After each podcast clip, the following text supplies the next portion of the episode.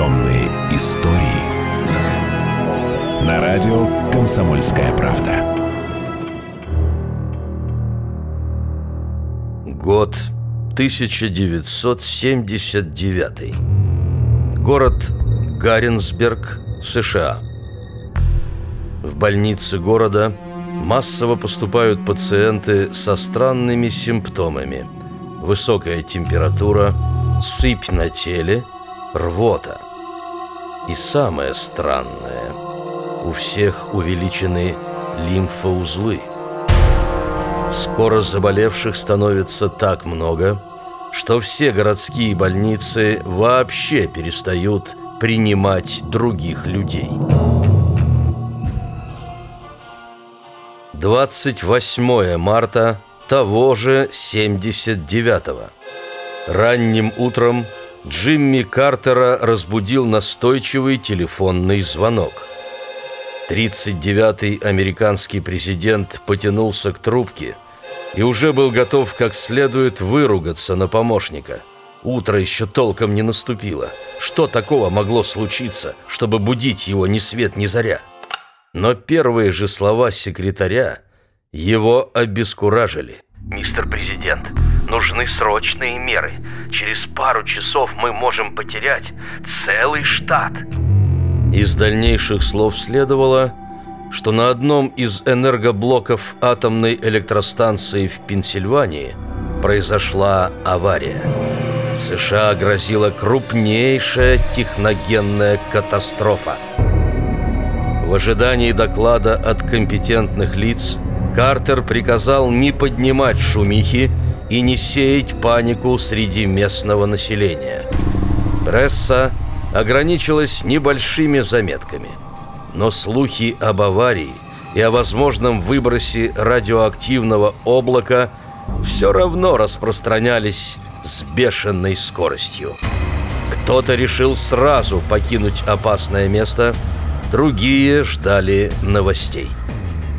На самой станции Три Май Айленд, расположенной на одноименном острове на реке Саскуэханна, шли работы по устранению аварии. Выяснилось, что на одном из энергоблоков произошла утечка теплоносителя первого контура реакторной установки. Как следствие, вышла из строя система охлаждения ядерного топлива. Почти половина активной зоны реактора была расплавлена. Многие помещения станции подверглись радиоактивному загрязнению.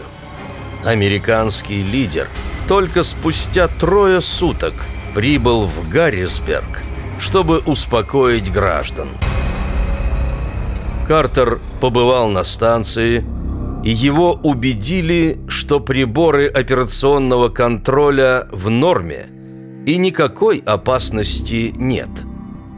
Тем временем губернатор штата Дик Торнбург наконец-то обратился к согражданам и признался, что в прилегающей к станции местности повышенный радиационный фон – он предложил людям, живущим в радиусе 8 километров от АЭС, эвакуироваться.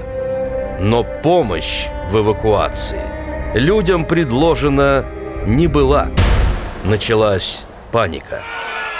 Не только в Гаррисберге, но и во всем штате Пенсильвания. Выезды из городов оказались забиты автомобилями. Гигантские пробки растянулись на километры. А специальные комиссии продолжали свою работу по расследованию причин аварии. Специалисты выяснили, что аварийные насосы для циркуляции охлаждающей воды не запустились из-за нелепой ошибки. Незадолго до аварии – в этом секторе проводились ремонтные работы, и техники не открыли специальные задвижки. Операторы, в свою очередь, не увидели этого, поскольку индикаторы на пульте управления были закрыты бумажками.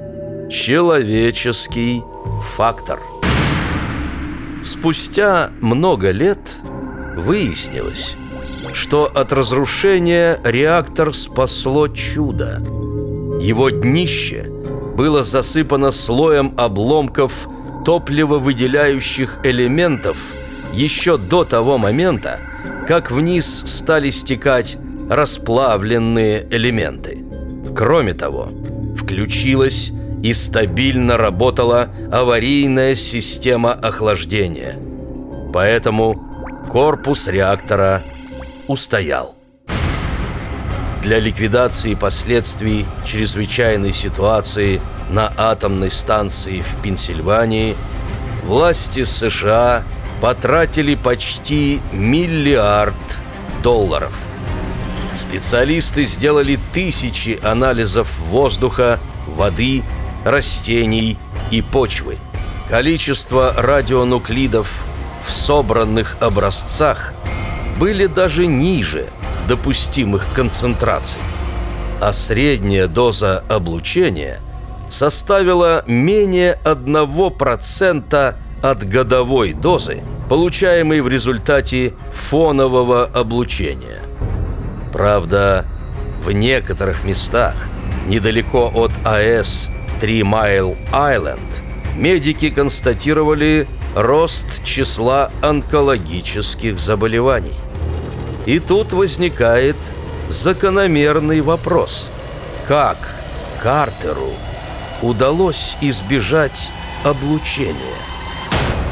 Газеты писали, что он разгуливал возле разрушенного атомного реактора на третий день после аварии. Но в итоге 39-й по счету американский лидер прожил 95 лет и считается самым долгоживущим президентом в истории США. А ведь шел 79-й год. Еще не было таких средств защиты, как, например, в 86-м во время аварии в Чернобыле, не говоря про наши дни. Возникает вопрос – а был ли он там, как утверждалось в прессе? По загадочной причине последствия аварии оказались не столь губительны для людей и для окружающей среды, как в том же Чернобыле и других случаях. Хотя по международной шкале ядерных событий – аварии на Три Майл Айленд был присвоен пятый уровень. Это сравнимо с грандиозными ЧП на химкомбинате «Маяк» в Челябинской области в 1957 году, в Чернобыле в 1986 и на Фокусиме 9 лет назад. Атомная электростанция – вскоре возобновила работу. Авария в Гаррисберге нанесла сокрушительный удар по американской атомной энергетике. В то время по всей стране прокатились демонстрации протеста. Людей беспокоили риски, связанные с авариями на АЭС, с утилизацией радиоактивных отходов и с загрязнением окружающей среды. Развитие атомной энергетической отрасли в США было практически остановлено.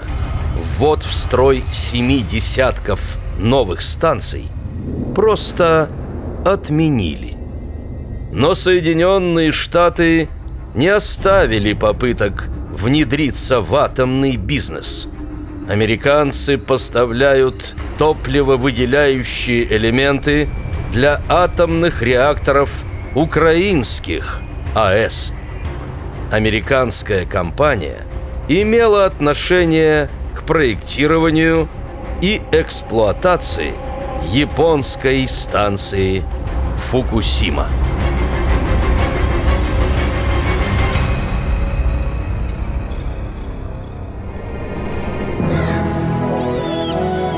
Темные истории.